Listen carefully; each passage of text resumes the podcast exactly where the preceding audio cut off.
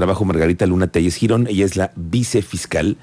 Ella es parte de las tres vicefiscalías que hay en la Fiscalía General de Justicia. ¿Es correcto, vicefiscal? Muy buenas tardes. Muy buenas tardes, Miguel Ángel. Mucho gusto. Bienvenida. Estamos eh, hoy abordando un tema en el que la Fiscalía ha intentado entrar a una innovación, que es el tema de las medidas electrónicas que ahora con todo el desarrollo de software que hay, pues le permiten a la Fiscalía tener una eficiencia distinta, ¿no? Cuéntanos de ese programa. Muchas gracias, Miguel Ángel. Sí, a partir del día 23 de, de mayo de este año se implementó una medida innovadora, aprovechando precisamente las tecnologías que ya tenemos instaladas por el sistema Cosmos a través del SIU, de CQCIAS y de los comandos de policías preventivas que consiste precisamente en emitirle a las víctimas que van y denuncian algún delito por ser víctimas, principalmente mujeres, víctimas de violencia, medidas de protección electrónicas. Este dispositivo permite a través de la operación simple de, la, de un clic de la computadora notificar de manera inmediata a las policías que una persona cuenta con X medidas de protección que contemple el artículo 137 del Código Nacional y esto principalmente ha beneficiado mucho a las víctimas porque les da muchísima certeza legal, pero principalmente las empodera muchísimo, porque antes pues consistía en un simple entrega de un oficio, que muchas veces las víctimas por su estado pues hasta lo perdían, no sabían dónde quedaba y esto es una simple tarjeta, como una tarjeta de crédito que pueden traer en su monedero que tiene un código QR y ellas a través de ese código QR insertan un, un, NIP que se les otorga y pueden verificar qué medidas tienen. Pero además también la policía cuando acude con ellas puede verificar estas medidas. Correcto. Es decir, un fiscal determina que alguien es una víctima y que necesita una protección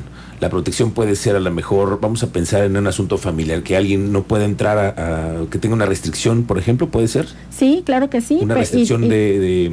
Eh, ¿Cuál es el término correcto cuando no puedes acercarte a alguien? Eh, específicamente es la prohibición de acercarse o comunicarse con la víctima. Esa es la, la, la medida exacta y la que más utilizamos es el del auxilio inmediato de las de las policías preventivas. ¿Que es como un botón de pánico? Mm, no, no, no es un botón de pánico porque la víctima, como usted lo menciona, acude personalmente a, hacer su denuncia o su querella y voy a poner un caso en concreto para que el auditorio nos comprenda. Por ejemplo, una denuncia por violencia familiar y ella menciona, este sujeto está yendo a amenazarme todos los días, este pretende sacarme de la casa, etcétera. Se le otorgan sus medidas a través de la y ella inmediatamente puede llamar a policía y policía ya está notificada de que esa persona es beneficiaria de estas medidas, lo cual a ella le brinda pues mucha certeza y protección. Digamos que es una base de datos que tienen ya todas las autoridades y se están compartiendo simultáneamente y permanentemente. Exactamente, es un sistema informático que fluye digamos por una carretera electrónica para que las personas lo comprendan así y lo, lo, más benéfico de esto es, insisto, la notificación inmediata, porque antes de aquí a que nosotros entregábamos un oficio, etcétera, y en este caso, en el momento que se está tomando la denuncia, con un clic el sistema activa de manera inmediata la notificación de las medidas. Bueno, y para saber cómo, cuántos casos han, han, sucedido recientemente así. Hasta el momento tenemos emitidas 941 medidas de protección. Ok, que ya no son oficios, ahora son dispositivos electrónicos. Son dispositivos electrónicos y algo también que acaba de suceder con la reforma legal que hubo al Código Penal. Hay ahora un delito en específico que se llama quebrantamiento de medidas de protección entonces, si la persona, el agresor en este caso, acude y, reincide con esta conducta, llega policía, se lo lleva detenido y él ya está incurriendo en un nuevo delito. Claro, ya son dos. Ya son dos delitos. Oiga, licenciada, ¿y qué tan frecuente es esta medida que se adopta para mujeres o para hombres? Pues desafortunadamente es más para mujeres. Más para mujeres. ¿Siguen siendo las mujeres más lastimadas? Eh, sí, definitivamente la estadística mundial, nacional y local Obviamente las mujeres este, son más vulnerables para este tipo de violencias, principalmente la violencia sexual y la violencia familiar.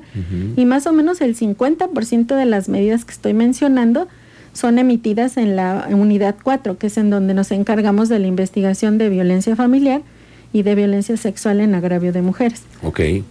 Ahora, em, estos dispositivos, eh, ¿cuánto tiempo le dan la, protección? Es decir, la, Fiscalía determina el, tiempo que va, a durar ello. El Código Nacional nos establece temporalidades. Eh, dependiendo de la gravedad del asunto, pueden otorgarse las medidas hasta por 90 días. Y si hay actos nuevos de violencia, inclusive se pueden prorrogar por otros términos. Además, también la ley de acceso de las mujeres a una vida libre de violencia también permite que se generen otro tipo de medidas. Aquí la intención es que exista una coordinación interinstitucional y el apoyo multidisciplinario pues para que la víctima en todo momento esté resguardada y pues garanticemos sus derechos humanos. Sobre todo es eso, ¿no? La protección a la víctima como principal objetivo por parte de la Fiscalía, encontrar los mecanismos y los más rápidos. Déjeme preguntarle algo. Eh, cuando sucede algo, llega uno a la Fiscalía, digamos a la 4, como usted me dice, cuando llegan a darse los asuntos familiares, ¿cuál es el término que un fiscal puede llegar a tener para determinar esta medida? No, ese es en cuanto llega la víctima y nos está exponiendo cuál es la situación, en el mismo momento se pueden estar emitiendo las medidas. No hay un término, ni se le dice a la víctima, a ver, venga en 15 días para darle sus medidas. Es, es inmediato, esa es la gran ventaja de esta, de esta medida. Ok, ¿y después la investigación? Eh, la investigación, digamos que corre, que corre, que corre en el mismo sentido. Ella llega, denuncia, se hacen las intervenciones periciales, se le da sus medidas de protección, se ejecutan los actos de investigación que se tengan que investigar y si tenemos que pedir una orden de aprehensión para detener algo, es inmediato. Las ventajas del sistema de justicia penal nos han permitido inclusive obtener órdenes de aprehensión antes de las 48 horas, porque ya ven que en términos legales solo los podemos tener detenidos 48 horas y hemos logrado este las 48 horas antes de las 48 horas las, las órdenes de aprehensión. Es decir, ustedes están eh, buscando una efectividad, una prontitud para el tema de la de la justicia en no menos de 48 horas puede resolverse medianamente un caso con un, con un fiscal? Sí, en caso de que tengamos una persona detenida, antes de las 48 horas podemos estar trabajando obviamente a marchas forzadas, una orden de aprehensión pero el tema de las medidas de protección puede no haber detenido o puede haber detenido.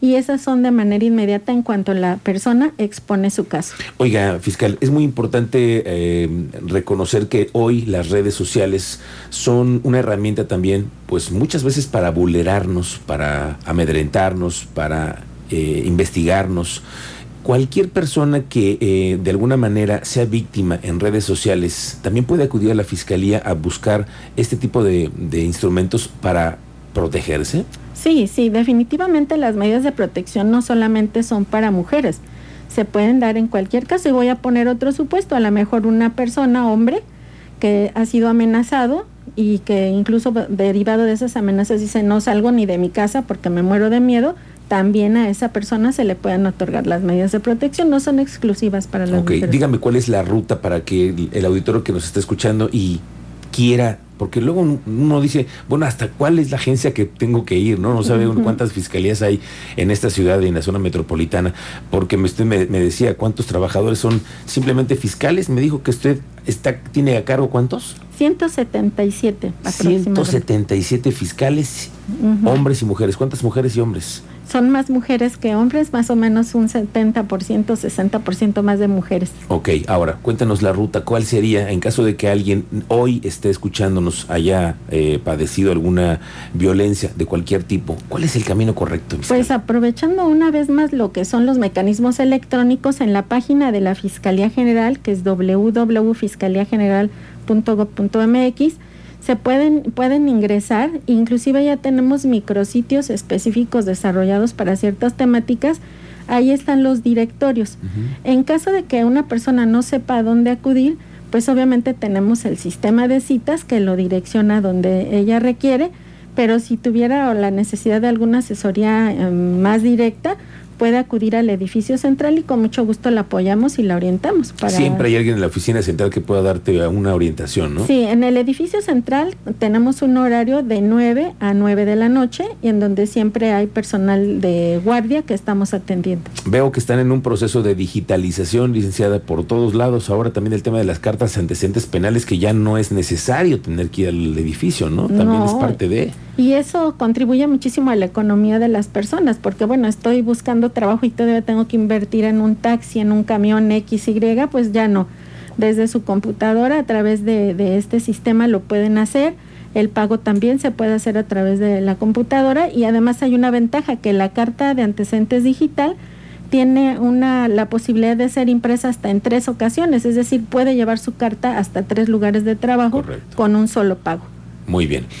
Vicefiscal, le agradezco mucho que haya venido hoy a esta mesa de trabajo para hablarnos de esta digitalización. Estamos pendientes. Muchísimas gracias. Gracias a usted, Miguel Ángel, y gracias a su auditorio. Buenas tardes. Gracias, la licenciada Margarita Luna Telles Girón. Ella es la vicefiscal de la Fiscalía General de Justicia.